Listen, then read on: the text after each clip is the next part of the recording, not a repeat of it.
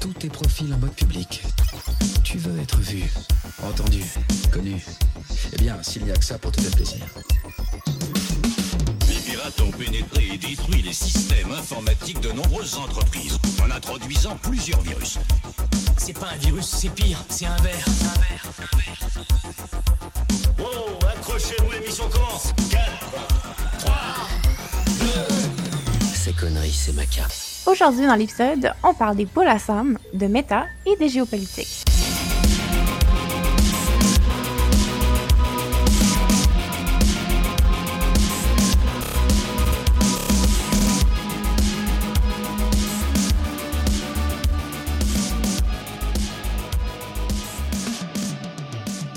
Bonjour et bienvenue au dixième épisode du balado cybercitoyen sur la vie privée, la cybersécurité et la technologie.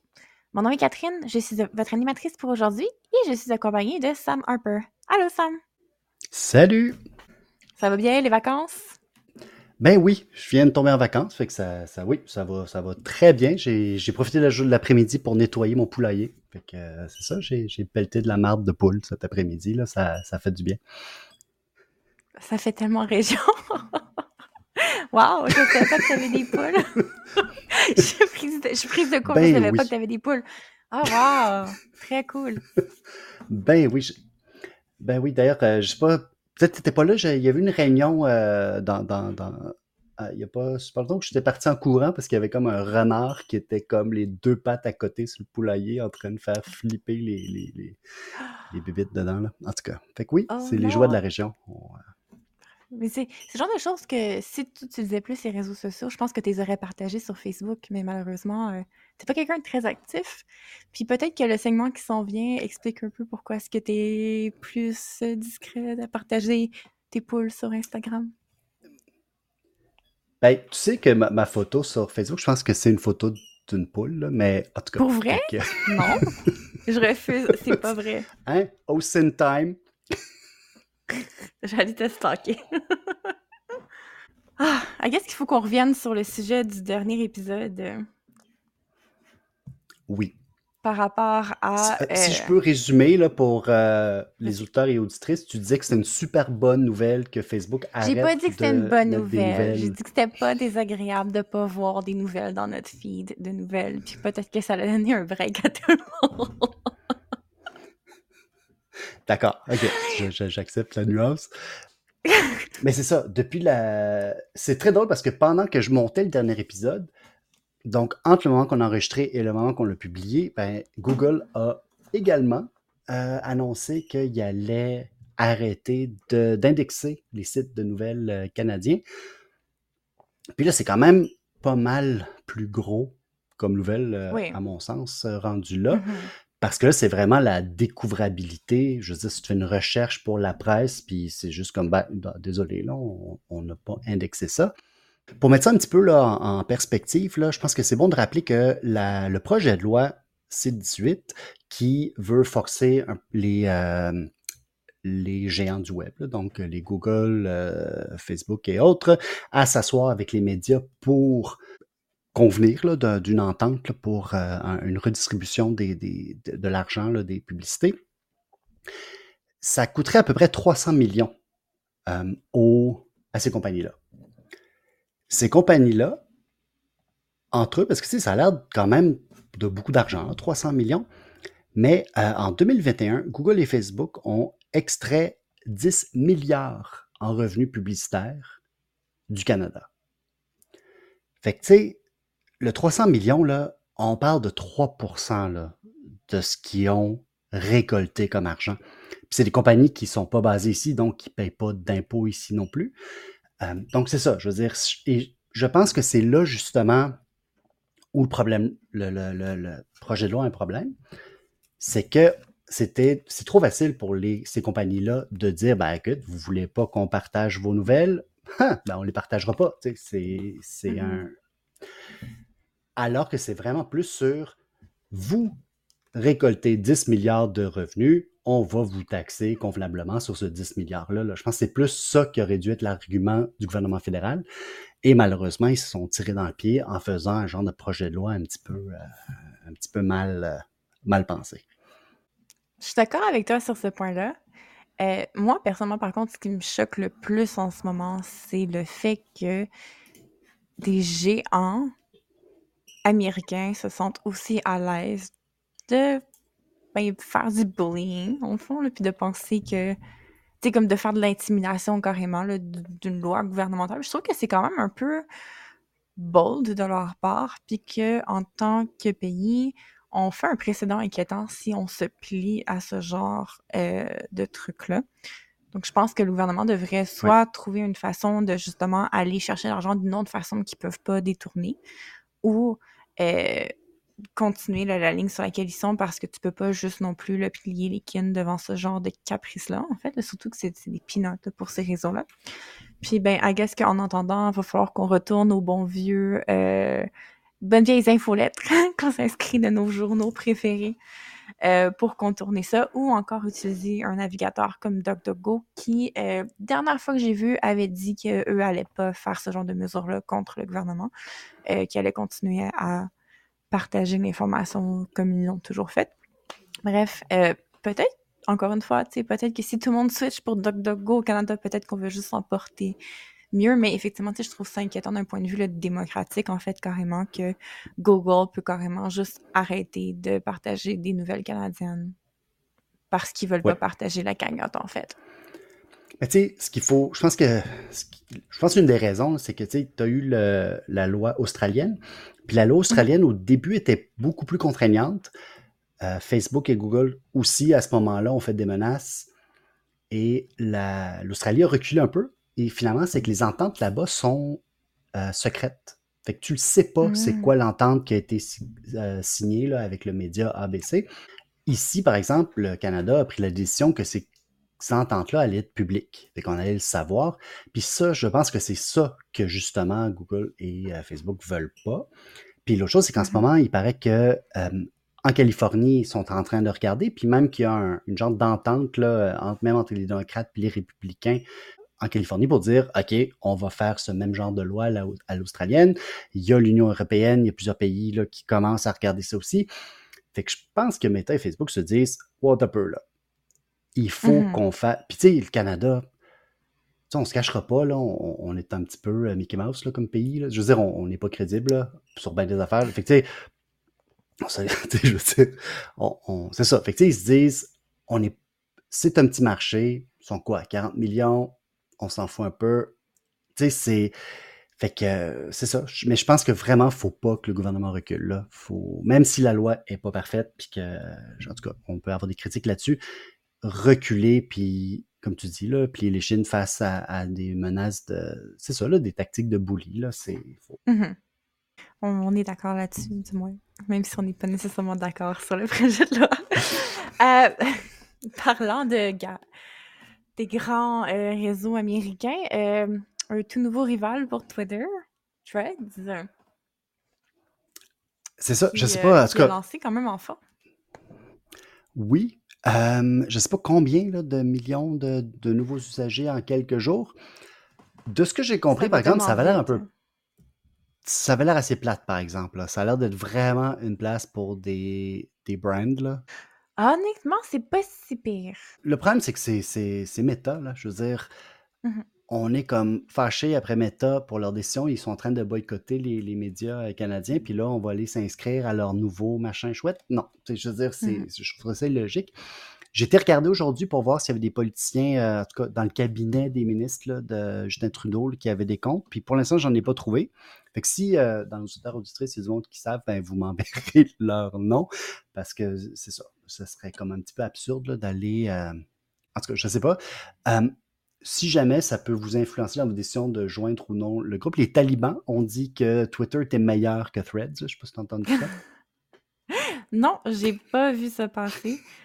Euh, Ils ont vraiment fait une sortie pour dire que Twitter était meilleur. Fait que, tu sais, en tout cas, ça, ça montre que Twitter va vraiment pas bien. Je suis un peu triste parce que honnêtement, j'aimais beaucoup Twitter. Je, l'utilisais régulièrement. J'aimais beaucoup ça lire mmh là-dessus. J'aimais ça savoir qui était le personnage principal de la journée puis qui qu'on haïssait aujourd'hui et tout ça. Puis c'est vraiment rendu plate. Je pense que dans 10 ans, 15 ans, ils vont étudier ce cas-là dans les écoles de business pour dire This is how, comme, voici comment vous prenez une business qui fonctionne semi-bien et vous la faites crasher dans, dans le sol. Détruisez Ben, constamment. J'ai Ouais. moins de principe que toi parce que je fais partie des 100 millions de premiers utilisateurs qui ont ouvert leurs threads. Euh, c'est mon background de fille en marketing qui a gagné sur celle-là. Euh, j'ai créé mon compte pour réserver mon username, comme j'ai fait sur toutes les plateformes. J'ai un Mastodon, j'ai un Blue Sky, je les ai toutes. Je suis triste que ce soit pas Blue Sky ou Mastodon qui T'as ait un gagné Blue la bataille. Sky? Oui. Haha, j'ai eu un code d'invitation. Ah, tu vois, moi, j'ai pas d'amis. C'est ça mon problème. J'habite en région, hein, tu sais. C'est Mais ça. Je l'ai pas eu, mais j'ai pas eu de code d'invitation. Mais oui, j'ai eu mon code d'invitation euh, la, la veille que Threads a, a sorti. J'étais comme, ah well. Euh, mais je suis sur Blue Skies aussi. Puis, euh, tu sais, je dirais, tu sais, ce qui se passe sur Threads en ce moment, c'est que moi aussi, le Twitter, c'était mon réseau chouchou. hein. C'était celui où est-ce que j'allais. Puis, tu sais, j'ai ça depuis, mon Dieu, depuis quasiment les tout débuts. là. C'était niche Twitter quand j'ai commencé à m'en servir. Puis, euh, je suis très triste que ce soit la fin parce qu'effectivement, je sais pas comment ils vont revenir de cette situation-là que Elon Musk a créée de toutes pièces euh, en enchaînant les mauvaises décisions. Euh, mais Threads, c'est pas si pire à date, à part que le UX, c'est pas autant... euh, tu sais, il y a clairement du travail à faire. C'est clairement une version qui a été lancée très rapidement. Il y a tous les enjeux privés, etc. Ce qui est le fun, par contre, ça, c'est plus un truc euh, en tant que peut-être plus femme, il n'y a pas d'option de messagerie privée. Puis j'apprécie particulièrement cette notion-là, en fait, parce que ça fait que ça file plus safe, ironiquement, d'un point de vue juste sécurité de personne peut m'envoyer des messages ou Marcel en privé. Tu sais, si tu veux faire des niaiseries, c'est ton nom, puis tu. Puis c'est ça l'affaire. La deuxième chose, c'est que la plupart des gens ont leur vrai nom dessus parce que c'est linké à leur Instagram. Fait qu'on se retrouve avec des gens. La majorité des comptes que j'ai vus, c'est des personnes. Oui, il y a beaucoup de brands. C'est sûr que les brands font leur train de meme. C'est sûr qu'il y a beaucoup de boomers qui sont arrivés tout excités avec un nouveau réseau, qui ont jamais utilisé Twitter. Puis là, ben, ils tweetent des choses absolument ah, genre, il fait beau aujourd'hui, tu sais. Euh, j'ai mangé de la soupe. Mais euh, je me rappelle que Twitter, à ses débuts, était tout aussi insignifiant, en toute honnêteté. Euh, que ça a pris du temps pour que justement les gens bâtissent leur réseau euh, de follow, qu'il y ait des gens avec des opinions plus intéressantes qui ressortent du lot, etc. Puis euh, ben, que les gens, les journalistes, etc., arrivent éventuellement. Fait que je pense qu'il y a du potentiel, mais il y a définitivement des enjeux de sécurité, ben, de vie privée, en fait, à, adresser. Euh, entre autres, le concept qu'on peut pas supprimer son Twitter sans euh, supprimer son Instagram, ce qui est définitivement inquiétant. Euh, Puis ce qui risque de garder beaucoup de gens captifs, en fait, sur l'application pour cette raison seulement, ou du moins avec un cimetière de comptes fantômes qui sont abandonnés après le hype initial. Puis la notion aussi que c'est euh, louche que ça n'ait pas été lancé en Europe, considérant le succès fulgurant. Puis ça laisse penser qu'il y a peut-être des choses qui sont vraiment pas conformes avec les réglementations plus strictes, justement, de l'Union européenne. Mais, somme toute, euh, on s'entend que...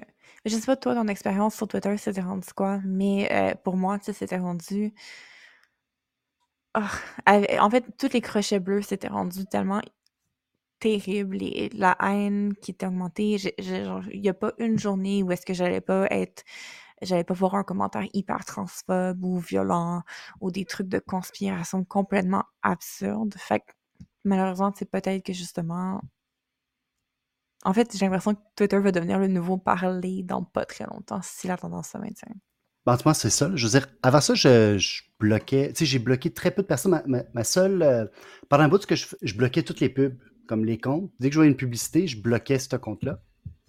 Euh, puis, juste parce que c'était comme une expérience pour voir qu'est-ce qui arrive si je bloque tout le monde qui fait de la pub. Euh, récemment, j'ai commencé à mettre sur mute vraiment beaucoup de gens parce que c'est assez impressionnant. euh, comme tu dis, là, la haine. Si vous en doutez, là, j'habite pas à Montréal, mais allez voir un post de Valérie Plante, là, et c'est assez impressionnant, Oh my là, la vidange qu'on déverse en dessous de ces statuts. Puis, tu sais, des fois, c'est des trucs complètement anodins, puis là, t'as comme 150 comptes. à- Puis, tu sais, les premiers 30 sont des crochets bleus, là. Puis, c'est ça. Fait que... euh, Ah non, c'est quelque chose, là. parlant de ça, un des statuts, justement, de. Puis, tu sais, on parle beaucoup des conspirations. Ben, on a coécrit un livre sur la désinformation en ligne, puis tout le, le, le conspiracy thinking, justement. Ça m'avait tellement marqué euh, un, un des posts qu'elle avait fait, justement, tu sais, la journée que Montréal était la ville la plus polluée au monde. Oui. Littéralement, l'air était. J'ai sorti mon chien le matin, puis deux minutes après, j'avais les poumons en feu, tu sais. Puis de juste la mairesse qui nous dit Hey, tu sais, faites attention aujourd'hui, euh, restez à l'intérieur si vous pouvez, tu sais, l'air est. Tu portez un masque si vous avez à être dehors, tu sais, l'air, l'air, l'air fait mal, tu sais, l'air est pollué. Puis Ouais. La quantité de, de hargne et de venin, puis de gens qui l'accusaient de toutes choses, puis des gens avec des troubles de, de personnalité contrarienne, où est-ce qu'ils qui annonçaient que moi, je suis dehors depuis 8 heures du matin, puis je respire à plein poumon l'air, puis je suis comme, moi, qu'est-ce qui se passe? Comme, à quel point t'es dans une réalité alternative tellement déconnectée que t'es en déni avec toi-même que l'air fait mal à respirer, tu sais? Comme, c'est rendu, là, puis je, revenais pas que c'est le poste le plus anodin au monde. Hey, c'est pas, il y a de la pollution dehors, tu sais. Be safe. Puis genre, Oui. ça, ça, comment ça, ça provoque ce flot de hargne, là, genre un tsunami, là, de, de gens fâchés, en colère. Les quote tweets, c'était incroyable avec les conspirations que c'est des faux feux de forêt pour nous mettre en lockdown encore. C'est ça partout tous les postes de tous les politiciens, tous les journalistes, c'est juste ça. Ouais. Puis depuis Musk, euh, tu sais, ça fait quand même. un- ben, tu sais, depuis que je travaille comme journaliste, je garde mes DM ouverts pour. Tu sais, c'est arrivé quelques fois là, que je reçois des, euh, des tips là, par, par Twitter. Mhm. Même si honnêtement, euh, si vous nous écoutez, c'est pas le meilleur moyen, là, en tout cas euh, sur Twitter. Puis un peu partout, il y a mes, mes indications pour signal. Vous êtes bien mieux de me contacter par là parce que justement, là, on l'a vu avec euh, les fameux Twitter Files que finalement Musk rend public des communications privées euh, de Twitter. Il n'y a aucun problème avec ça. En tout cas, c'est un parenthèse. Mais depuis que Musk est là, la quantité de spam que je reçois dans mes DM est hallucinante. Là. Je veux dire, il n'y a pas une journée là, qu'il n'y a pas 10 personnes qui veulent me vendre des bitcoins ou qui veulent mon. Ah, je vois tes choses, tu as l'air gentil, veux-tu être mon ami? Je veux dire, c'est hallucinant. Euh, C'est dans tes que, demandes ou c'est dans ton feed de DM? C'est dans mon feed, feed de DM, là. C'est comme. Parce Ouais. que quand c'est ouvert et que c'est pas des gens qui te suivent ou que tu suis, ça va comme dans une genre de demande de conversation, là, mais tu sais, c'est rempli de. Ouais. C'est clairement des bots puis des, des comptes euh, de phishing puis tout ça, là, mais en tout cas, je- en tout- mais ça, c'est vraiment. C'est très drôle parce que Musk n'arrêtait pas de vanter le fait que lui, quand il allait arriver là, il allait enlever toutes les bottes, mais ça a explosé depuis qu'il est là, là. Je veux dire, temps, il a renvoyé euh, presque tout le monde. Euh, Mhm. Je veux dire, en tout cas, it is a shit show. Fait que toi aussi, Elon Musk est bloqué sur, il est bloqué sur Twitter parce que moi, c'est la première chose que j'ai faite. Je allée Ouais, le bloquer. moi, je l'ai bloqué depuis un petit bout, là, parce que. Ben, de toute façon, Ah. c'est c'est- c'est complet. Ce qu'il tweet est pas intéressant de toute façon. C'est un gars qui. Tu sais, moi, je le sais que je suis pas, je suis pas le meilleur poster, là. Je suis pas quelqu'un qui, qui poste les trucs les plus. Je- mais je m'en fous, là. Je suis surtout là pour lire puis voir ce que les autres. euh, tu sais, c'est quoi qui se passe en ce moment, c'est quoi la nouvelle, euh, puis m'informer sur ce qui se passe euh, à, à divers endroits. Mais tu sais, Musk, c'est un gars qui pense qu'il qui est drôle, là, puis qui veut qu'on le trouve drôle, mais qui est plate, là. Je veux dire, c'est- plate. en tout cas. Ah, ouais. Non, je suis pas en désaccord. Mais tu sais, il est aussi mauvais à faire des autos, puis il est aussi mauvais à envoyer du monde sur Mars, puis tu sais, je veux dire, je pense que ça monte un peu. Que- son image de génie est achetée avec du népotisme puis des émeraudes. Bref, euh, nous ne vivons pas dans une méritocratie et Elon Musk en est la preuve officielle. Mais tu on parlait justement de messages privés qui est devenu public, etc. Puis euh, le prochain sujet, en fait, c'est un truc que moi, il m'a beaucoup choqué dans quand j'ai lu. Euh, ben, on, a- on avait parlé dans une émission antérieure, je pense, où est-ce qu'on parlait, du, euh, ou sinon c'était dans un autre podcast dans lequel on a collaboré ensemble, je ne me souviens plus. On avait parlé justement des enjeux au niveau du droit à l'avortement euh, aux États-Unis par rapport à justement les, euh, les réseaux sociaux, puis le danger des communications, puis comment est-ce que justement les forces de l'ordre allaient éventuellement pouvoir aller chercher ces communications-là pour aller faire... euh, ben, pour vous emmener en cours, en fait, puis éventuellement en prison. Et puis, c'est arrivé là, dernièrement dans l'actualité où est-ce qu'une mère du Nebraska a, eu a potentiellement eu à faire huit ans de prison. Euh, il y a eu un plea deal, puis ça l'a descendu à deux, heureusement, euh, pour avoir aidé sa jeune fille de 17 ans euh, à avoir un avortement par médication. Euh, puis, euh, comme dans la plupart des cas de gens qui sont euh, attrapés par les forces de l'ordre, à la base, ça commence par un type de quelqu'un, soit euh, un médecin, soit euh, un ami. Puis dans ce cas-ci, c'était un proche à qui il s'était confié. Euh, et puis la police a eu accès via Meta, justement, qui ont collaboré en transmettant tous les messages Messenger des deux personnes qui communiquaient pour prouver justement qu'il y a eu l'achat de ces médicaments-là illégalement, puis qu'il y a eu disposition du, euh, du fœtus, en fait, euh, dans, dans ce cas-ci précis. Puis c'est pas la première fois non plus que ça arrive. hein. Il y a un autre cas, justement, d'une mère euh, qui euh, s'est retrouvée à faire euh, quelques années de prison par rapport à euh, un avortement fait comme ça. Puis ce qui s'était passé, c'est que euh, elle avait eu des complications. Elle s'était présentée à l'hôpital, puis ben, c'est l'hôpital qui avait transmis l'information aux autorités. Bref, ça confirme que si vous habitez dans un pays où que vous parlez à des gens, que vous voulez aider des gens dans des dans des endroits où est-ce que ce genre de trucs-là sont illégaux, euh, définitivement faites attention aux mesures de communication que vous utilisez. Aussi, un truc à garder nous-mêmes en tête, on n'est pas à l'abri, je pense, au Canada, de ce genre de mesures-là. Je pense qu'on le voit, qu'il y a définitivement une montée d'une certaine partie de mentalité, d'idéologie euh, qui semble vouloir aller vers ce genre de mesures-là, même ici au Canada. Fait que je pense que c'est important justement de penser à les outils qu'on utilise, un signal par exemple qui est encrypté, euh, puis de pas faire ce genre de discussion-là, de ri- de rien discuter privé qui serait potentiellement, éventuellement un jour illégal via Facebook Messenger, s'il vous plaît, parce qu'on le sait, Facebook collabore avec les forces de l'ordre. Puis, tu sais, je pense que le même conseil, on, vient de parler de Twitter, mais pour les, DM de Twitter, euh, il y a quand même des, des chiffres qui étaient sortis que depuis la prise par Musk, la- le taux comme de réponse aux autorités avait augmenté. C'est qu'avant, il y avait un peu plus de pushback, par exemple. Euh, Surtout, par exemple, euh, on parle de, pays autoritaires, là, comme euh, je pense la, Turquie, la Hongrie et tout ça. Puis justement, que le, le- le taux de collaboration avec les autorités, là, il y avait. C'était comme ben, OK. Bref, si vous voulez conspirer contre les monarchies, peut-être qu'il faut utiliser ProtonMail ou genre Signal, s'il vous plaît. Faites pas ça via euh, les DM de Twitter. tu voulais nous parler également euh, d'un film? Ben oui. Euh, ben, je, sais pas, j'ai, ça n'a pas l'air très bon. Honnêtement, j'ai regardé le trailer, puis ça ça, ça, ça a pas l'air super, mais il paraît que pour l'instant, il fait quand même des chiffres pas pires au box-office aux États-Unis.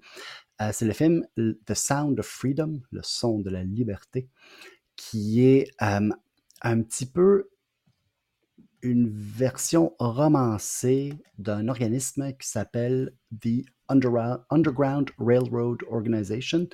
C'est un organisme qui dit qu'ils font, euh, qui libère des victimes de trafic humain. Premièrement, le- un des acteurs principaux, Jim Caviezel, qui joue le personnage principal, qui joue le, euh, fondateur de l'organisme, c'est un gars qui est vraiment full QAnon depuis vraiment très longtemps.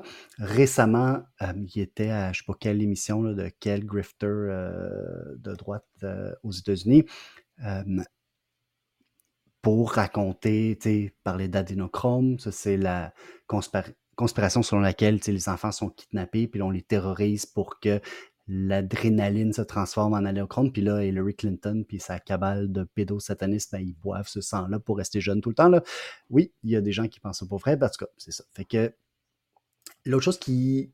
On mettra dans les show notes, Vice ont fait quand même plusieurs enquêtes sur euh, le Underground Railroad Organization pour finalement, avec quand même un dossier assez étoffé pour expliquer comme quoi que, même si le film dit être basé sur des histoires vraies, ben, cette organisation-là a quand même Mhm. tendance à, disons, exagérer, euh, agrandir leurs faits, euh, en tout cas, dire des choses pas tout le temps tout à fait exactes.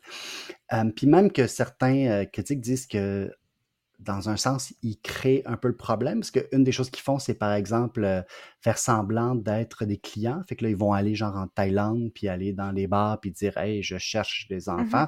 Fait que là, ils créent un peu une demande, entre guillemets. Puis là, si quelqu'un dit Ah, je peux vous aider, pouf, ben là, ils vont les arrêter ou euh, je sais pas trop quoi. C'est un peu comme catch, to, to Catch a Predator, mais sur les stéroïdes. Là. Donc, c'est ça. Fait que c'est vraiment un peu étrange. Euh, ils disent qu'ils ont une, or- un, une organisme pour aider les victimes, sauf que c'est pas nécessairement des gens professionnels qui savent ce qu'ils font. Il y a, en tout cas, il y a plein d'affaires un petit peu louches avec cet organisme-là. Et récemment, il y a eu vraiment un virage aussi très à droite. Euh, le fondateur, dont le nom m'échappe en ce moment, euh, a fait Hmm. beaucoup de, de- de propagande pour le mur, le fameux mur de, Donald Trump, en disant que ça allait aider contre le trafic humain. Puis il arrêtait pas de raconter une histoire où il disait que mon organisme a sauvé cette fille, blablabla. Puis finalement, dans l'enquête de Vice, on voit que ben, cette fille-là, dont il n'arrête pas de parler, ben, elle s'est sauvée tout seule. Il n'y avait rien à voir là-dedans. Euh, puis, tu sais, cette histoire de mur-là, ça n'aurait pas aidé. Elle est arrivée comme légalement, c'est juste qu'une fois arrivée, c'est là qu'elle a été, on- on- enfermée, puis, elle a eu des, des- des traitements euh, complètement horribles. Mais, disons que son organisme n'a pas fait grand-chose dans cette histoire-là, mais c'est ça. C'est vraiment un, un drôle Mhm. d'organisme, mais qui récolte des millions parce que le gars est très bon aussi en marketing, puis, c'est ça, c'est une espèce de vision très... euh, très stéroïde là, de, de l'aide internationale. C'est euh, un peu inquiétant. J'avais lu aussi que il y avait des, euh, des missions qui étaient basées sur des insights qui provenaient d'un psychic qui avait eu des visions, qui guidait. Oui. Oui. Ah, c'est Tu sais que c'est sérieux quand il y a, y a des visions. Puis des, L'autre chose, mais quand même, le, pour euh, arriver comme un- à une, euh, la version, le, le côté plus local de cette histoire-là, je sais pas si tu savais que le film n'était pas cédulé pour être présenté Oh au non. Québec. Fait que là, il y a beaucoup de conspirationnistes locaux qui sont mis à dire que Guzzo puis que les, cinémas du Québec censuraient The Sound of Freedom. Puis là, il y avait comme plein de théories de conspiration qui commençaient à, partir là-dessus. Puis finalement, c'est juste que la boîte de production, au début, ils se sont dit, ben, on ne veut pas payer pour traduire cette affaire-là, fait qu'on ne distribuera pas au Canada, parce qu'on ne veut pas en faire une version française, ça ne vaut pas la peine. Mais finalement, vu les succès aux États-Unis, on va malheureusement avoir une sortie canadienne le 14 Ah, juillet, si je ne me trompe pas. Dans deux jours, on va pouvoir aller le voir. Mais euh, moi, je vais attendre qu'il sorte en vidéo. Là. Ben, on peut même plus dire ça. Je vais attendre qu'il soit sur les, les streamings. Non, mais euh, moi qui s'en allait confirmer que M. Guzzo était un lézard euh, qui faisait partie de l'élite mondiale, euh, qui prenait une petite tasse d'adénochrome au déjeuner là, pour se garder jeune et flamboyant. Voyons donc, c'est absurde. Non, mais en fait, ce qui est fâchant là, de ces, euh, ce qui est fâchant de ces, de ces trucs-là, c'est que, tu sais, le, le trafic humain, c'est un enjeu hyper sérieux, qui est réel, qui a besoin de ressources, qui a besoin d'intervenants. Puis t'as ces trucs bidons-là, stupides, basés sur absolument rien, qui s'en vont jouer les sauveurs euh, missionnaires avec leurs histoires complètement folles, puis qui volent carrément, là, qui détournent les fonds puis les investissements qui auraient pu servir sincèrement à aller sauver des gens qui sont dans des situations comme ça, qui auraient pu servir à faire de la sensibilisation, qui auraient pu servir à faire des équipes d'intervention. Mais non, à la place, t'as t'as des weirdos, genre, qui prétendent qu'il y a des gens de vampires qui boivent du sang d'enfant avec une substance magique pour se garder jeune. C'est fâchant. Moi, ça me fâche. Ouais, c'est le truc que j'ai le plus quand il y a des informations. Je m'ennuie quand les, la- les conspirations, c'est des trucs un peu loufoques, là, que c'était juste weird si t'en lisais une fois de temps en temps, mais c'était des histoires drôles. Il y avait pas grand monde qui croyait vraiment, sauf le weirdo du village. Puis c'était bien correct. Puis là, c'est rendu tellement mainstream. Puis il y a des gens qui basent leur réalité entière sur des croyances qui sont ancrées dans littéralement rien. Ça a un impact. Ouais. La game capitaliste, Ouais. ils ont toujours de quoi à vendre. Il n'y a pas plus gros grifters que ce groupe-là. Le merch se vend, les films se vendent, ils ont des boîtes de production avec des toutes les, les starlettes cancellées parce qu'ils ont dit des commentaires euh, douteux sur Twitter, ont, ont des rôles qui sont fournis au lieu d'être une star pour un show Disney, par exemple. Je sais pas si tu avais suivi cette saga-là. Oui, oui. Euh, bref, c'est plate, mais c'est, au final, ils sont comme, ah, tu sais, comme, ils veulent nous manipuler, mais tu sais, comme, ouais, puis l'autre côté aussi, tu sais, mais ils veulent te vendre des gimmicks en assumant que tu es quelqu'un de naïf Ouais. qui va juste dépenser de l'argent en pensant que c'est une bonne cause. Oh là là. Oui, puis qu'on peut lire dans l'enquête, c'est qu'il y a des millions qui sont donnés, puis l'organisme après va dire Ah, pour protéger les victimes, on ne peut pas vous dire comment on dépense notre argent. Non. c'est ça. Ah, Fait of que, course. ben Of oui. course. C'est probablement en salaire faramineux euh, envers eux-mêmes et en voyage dans des endroits exotiques où est-ce que ils sollicitent des services, mais premier, c'est juste pour comme investiguer. Ouais. Super de découragement. Changeons de sujet euh, pour des trucs tout aussi Oui. pas joyeux. Euh, Est-ce que tu veux nous parler du euh, camp de réfugiés du MEC? MEC? MEC, comment tu le prononces? Euh, MEK, mais je, tu sais, ça- les- l'abréviation est d'un d'un nom arabe. En, le- en français, on traduirait ça par les Moudjahidines du Mm. peuple. Je ne vais pas essayer de prononcer le, le nom original. Là. Euh, fait qu'en gros, c'est un- un- une organisation ex- d'ex- de réfugiés exilés euh, d'opposants au régime euh, iranien. Quand même une histoire intéressante. là. Le mec, c'est un groupe qui existe depuis assez longtemps. Au début, c'était un groupe qui était fortement influencé par le marxisme, puis qui essayait un peu d'allier euh, le marxisme et l'islam. Puis qui voulait comme créer un genre de, de régime religieux, tu sais, comme avec les, les préceptes de l'islam, mais communiste en même temps. Euh, ces deux tendances-là, ben, ils n'ont pas fait long feu. Fait qu'à un moment donné, il y a une espèce de schisme dans le groupe, ils se sont entretués. Fait que là, tu avais la gang de marxistes-lénistes purs et durs qui sont allés d'un côté. Puis, tu as le groupe plus, euh, plus islamiste de l'autre. À un moment donné, le groupe a fait, au début, là, ils ont fait des, des attentats contre, euh, contre le, le régime du Shah d'Iran. Après la Révolution, ils ont eu un petit moment là, pendant la Révolution qui était, euh, disons, sympathique avec l'autorité, mais ça a vite changé. Et finalement, le groupe a dû euh, quitter l'Iran et euh, se sont réfugiés en Irak au début. Puis une des raisons pour qu'ils ne sont pas très populaires en Iran, c'est que pendant la guerre euh, entre l'Iran et l'Irak, mais ils, étaient, ils supportaient l'Irak, ils ont fait beaucoup d'attentats. Tu sais, ils avaient fait des atten- attentats dans le temps contre les Américains, contre le, le régime du Shah. Ils ont fait des, plusieurs attentats là, euh, en Iran. Pendant un bout, ils étaient sur la liste des euh, organisations terroristes. Les États-Unis l'ont enlevé. Là aussi, il y a toutes sortes d'histoires weird. Il y a des histoires où, justement, à la fin de la, guerre du Golfe, il les Américains ont comme bombardé les camps du MEK. En tout cas, je vous raconte tout ça parce que dans les derniers temps, il y a eu quand même des campagnes de cyber-attaques contre l'Iran. Puis vous savez mon amour de tout ce qui est euh, activisme et euh, utilisation là, de, de, ça, du piratage et tout ça euh, à des fins politiques. Donc, c'est ça, il y a quand même plusieurs campagnes dans les, derniers temps. Surtout en 2021, là, il y avait une première attaque contre le système de distribution d'essence. Les- Là-bas, il y a comme des genres de cartes de paiement qui sont utilisées pour acheter l'essence subventionnée. Puis ça, ça avait été mis à terre par un groupe. Ensuite, il y avait eu une cyberattaque contre la TV d'État iranienne. C'était un, genre de clip de quelques secondes où tu avais le logo du MEK, euh, puis tu avais genre euh, un appel en support au leader du MEK et qui appelait à la, au meurtre du, euh, de l'ayatollah iranien.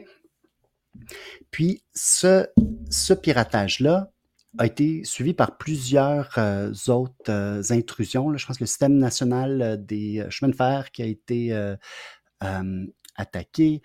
Il y a aussi des, images de prison à Téhéran, mais différents autres trucs dans les derniers, derniers temps. En juillet 2022, donc il y a à peu près il y a un an, un groupe du nom de Predatory Sparrow, donc moineau prédateur, a fait une cyberattaque qui était quand même assez impressionnante. Ils ont causé un feu dans une usine sidérurgique en Iran. Ils ont attendu que les employés, que les ouvriers soient plus dans l'usine, puis ils ont réussi, avec une cyberattaque, là, à comme, partir un incendie dans, l'usine. Et assez rapidement, le groupe Predatory Sparrow a revendiqué cette attaque-là.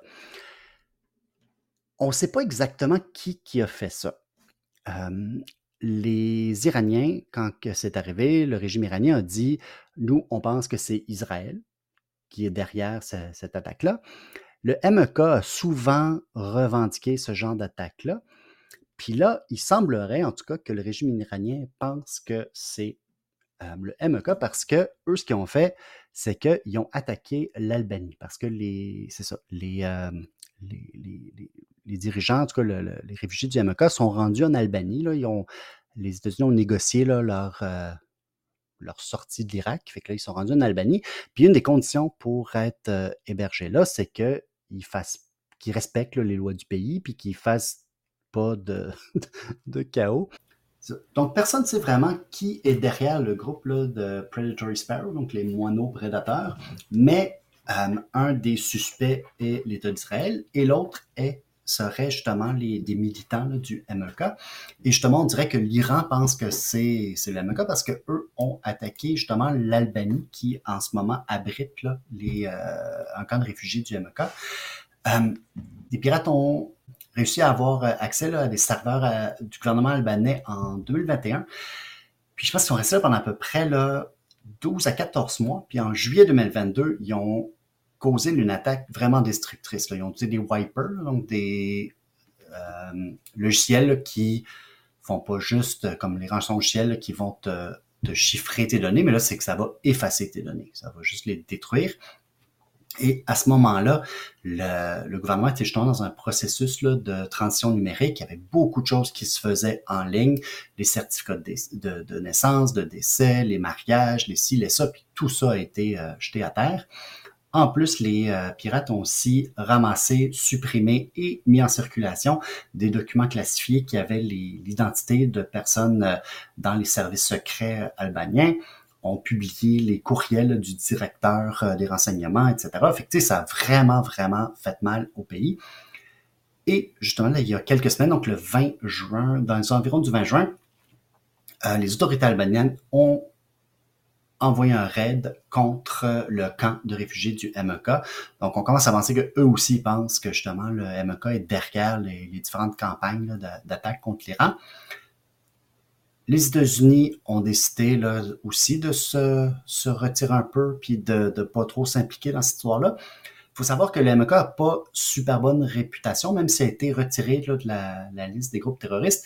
C'est quand même vu un peu comme un groupe qui fonctionne presque comme une secte. Il y a comme quelque chose de, très sectaire là, dans cet organisme-là. Ça dépend un peu là, des sources. Là. Euh, mais c'est ça. En tout cas, c'est quand même assez intéressant. On sait pas toujours, on sait toujours pas exactement qui, est derrière les, campagnes d'attaque contre l'Iran, euh, même si on, peut avoir une bonne idée de qui sont euh, leurs ennemis. En tout cas, ça va être une histoire, je pense, à, suivre pour voir un peu comment ça va, euh, ça va se jouer dans les prochains mois puis années. Là. Ah, cyber slash géopolitique 101 avec Sam dans le Désolé. non, non, c'est toujours intéressant. J'aime ça parce que c'est pas des choses qui sont facile à suivre dans l'actualité nécessairement.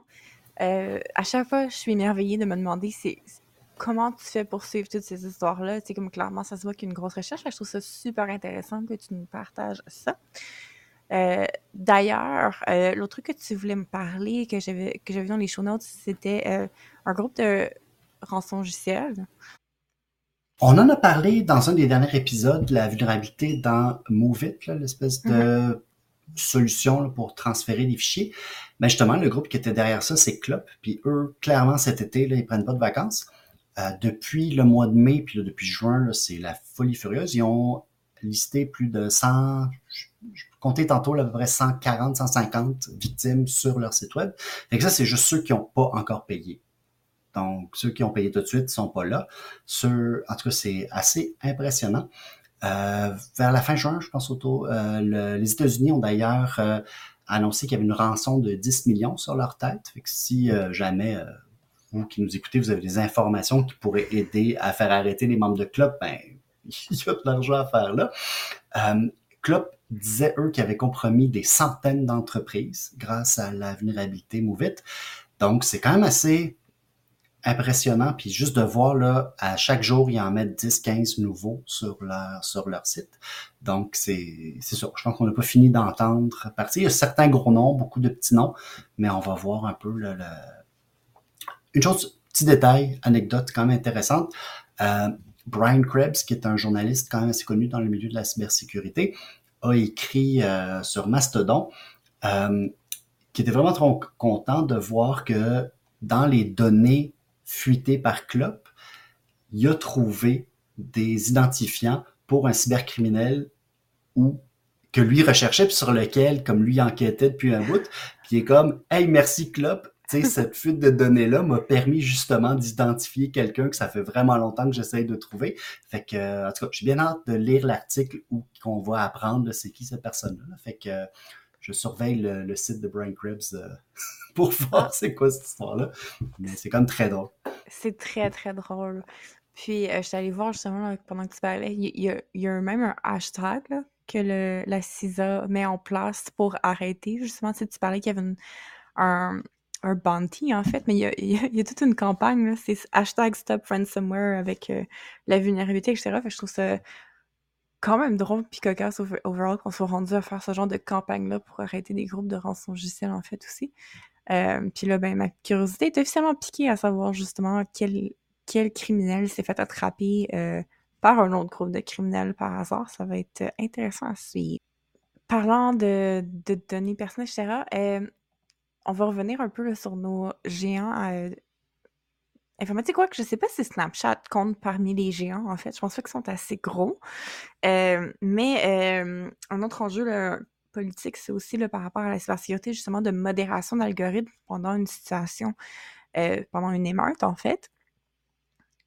Puis Sam, tu me disais que tu avais écouté comme la vidéo du responsable de la branche en France de Snapchat qui sous-entendait avoir peut-être justement censuré des choses pendant l'émeute?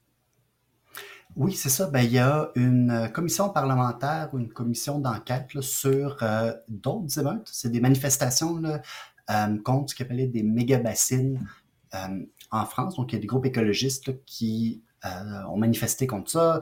Il y a eu euh, des affrontements entre certains groupes et la police, les gendarmes, etc. Puis là, il y avait comme une campagne, il y avait une, euh, commission d'enquête sur ces événements-là.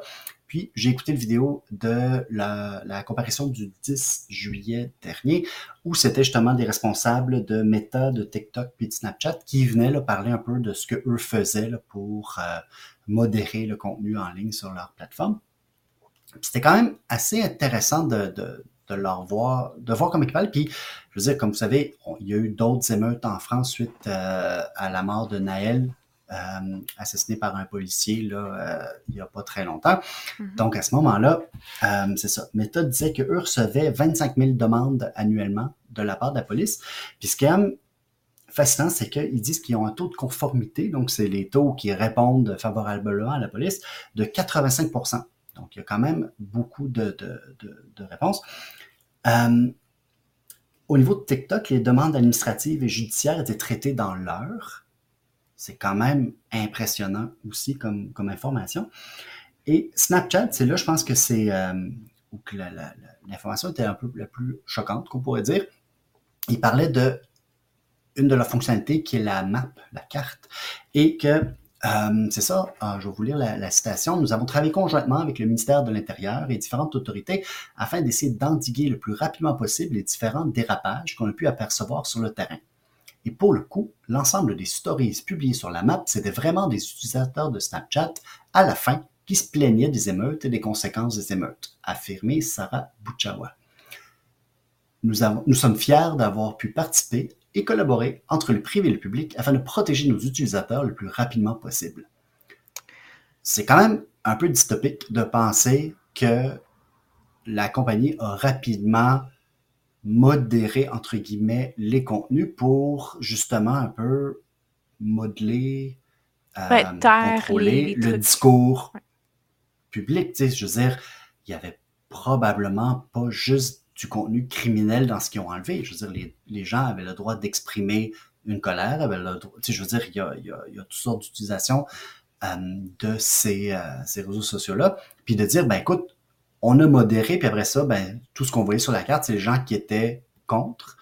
C'est quand même inquiétant de, voir quelqu'un avouer ça de façon candide, sans, en tout cas, sans aucune gêne. C'était assez euh, inquiétant. J'apprécie qu'on sait que c'est situation également typiquement française parce qu'on a le fameux euh, du coup. Mais euh, que même dans un statement où est-ce que tu en train de dire la chose la plus comme dystopique ever, tu peux pas t'empêcher de dire du coup quand t'es français. Mais euh, je sais pas si tu sais comment les Snapchat fonctionnent, les, la SnapMap, est-ce que tu as déjà utilisé un peu cette fonction-là? Est-ce que tu es un grand utilisateur de Snapchat, Sam? Euh, j'ai utilisé Snapchat une fois parce que je devais faire une entrevue avec un Français, justement. Donc, j'ai installé ChatNat, j'ai fait l'entrevue, puis après ça, j'ai effacé Snapchat. Donc, c'est ma seule utilisation de cette euh, plateforme. Mais c'est ça, ce qui est intéressant, c'est que tout le monde a son fameux petit euh, Bitmoji, genre justement sa, sa petite figurine. Puis ben, tu peux aller regarder une map lorsqu'il se passe quelque chose, puis les vidéos des gens qui sont en train de mettre des stories live d'un certain endroit localisé, tu peux aller, tu peux aller zoomer sur la carte à l'endroit puis aller voir les, les vidéos, les contenus qui sont partagés. C'est super le fun donc un événement. Tu mettons que tu es comme Ah, tu sais, euh, j'aimerais vraiment savoir qu'est-ce qui se passe au FEQ en ce moment. Euh, ben, je pourrais juste aller sur la, la Snap Map, aller voir Québec, aller zoomer dans le coin où est-ce que les plaines, puis juste aller voir toutes les vidéos qui sont publiées par les gens qui ont leur profil public à ce moment-là sur les FAQ, puis c'est super le fun parce que tu peux voir toutes les shows, tous les trucs, etc. Fait que c'est comme inquiétant aussi parce que ça module aussi l'opinion de pas juste les gens qui étaient sur place, qui voyaient plus leurs vidéos, mais des gens qui, à distance ou carrément là, dans, dans une autre région, qui auraient voulu voir comment les émeutes sont en train de se dérouler, comment est-ce que ça se, comment ça fonctionne, de juste voir des gens qui vont se plaindre de la situation, ça donne l'impression justement que tout d'un coup, il y a personne qui supporte la cause. Puis ça module aussi l'opinion publique en dehors de juste les gens qui sont censurés individuellement par rapport à cette situation-là. C'est sûr a des gens qui suivaient ça, qui étaient comme, oh mon Dieu, qu'est-ce qui se passe? Puis si tu as le réflexe d'utiliser SnapMap, tu vas aller voir où est-ce qu'il se passe quelque chose pour regarder justement c'est quoi l'interprétation vidéo de tout ça, tu. Fait que définitivement inquiétant euh, par rapport à la situation. C'est un drôle de, une drôle de tendance justement de censurer l'information comme ça. Ah là là. Dernier sujet. C'est l'anniversaire en fait bientôt au mois d'août euh, d'une certification en cybersécurité. Euh, Puis là, je, je, vous le mentionne parce que tu sais, la cybersécurité, c'est vraiment un beau domaine. Je veux dire, il y a une raison pour laquelle on a un balado sur la chose. On fait ça pour le plaisir principalement. Puis, euh, c'est vraiment un beau domaine aussi parce que, à savoir, il y a 0% de taux de chômage, en fait, dans l'industrie, euh, pour des profils expérimentés, etc. Mais tu sais, c'est quand même une industrie où est-ce qu'il y a de la demande, qu'il y a de l'emploi, etc. Euh, fait que si vous êtes un fan du balado, puis que vous n'êtes pas dans l'industrie, mais que vous considérez peut-être euh, vous intéresser à la chose, euh, normalement, les certifications dans le domaine sont quand même assez onéreuses. Probablement parce qu'ils se basent sur le fait que c'est votre employeur qui va payer pour généralement. Mais il y en a une qui est gratuite, en fait, en ce moment, euh, de la ISC2, je ne sais pas comment le prononcer officiellement. Euh, puis, c'est la certification en cybersécurité, donc les acronymes c'est CC. puis, si ça vous tente, euh, moi, je suis personnellement en train de l'étudier en ce moment, puis je trouve ça le fun. Euh, j'ai des amis qui l'ont justement fait rapidement avant d'aller passer à un autre niveau de certification. Mais c'est un bel intro, c'est complet. Puis si c'est quelque chose qui peut potentiellement vous ouvrir une porte dans une industrie qui est le fun, qui est payante, puis qui a beaucoup d'emplois, ben ça peut être intéressant à peut-être ajouter dans votre les activités euh, avant la rentrée, par exemple. Donc, c'est pas ce qui conclut euh, notre balado aujourd'hui. Euh, quand même un long épisode. Euh, merci d'avoir été avec nous tout le long. Et puis, bien entendu, si vous voulez nous aider à faire connaître le balado et en parler autour de vous, mais n'oubliez pas de nous donner 5 étoiles, partager, aimer, etc. sur les réseaux sociaux. Mais surtout, abonnez-vous à notre page pour ne pas manquer aucun épisode. Et au final, je voulais prendre le temps de remercier DJ pour l'indicatif sonore. À la prochaine!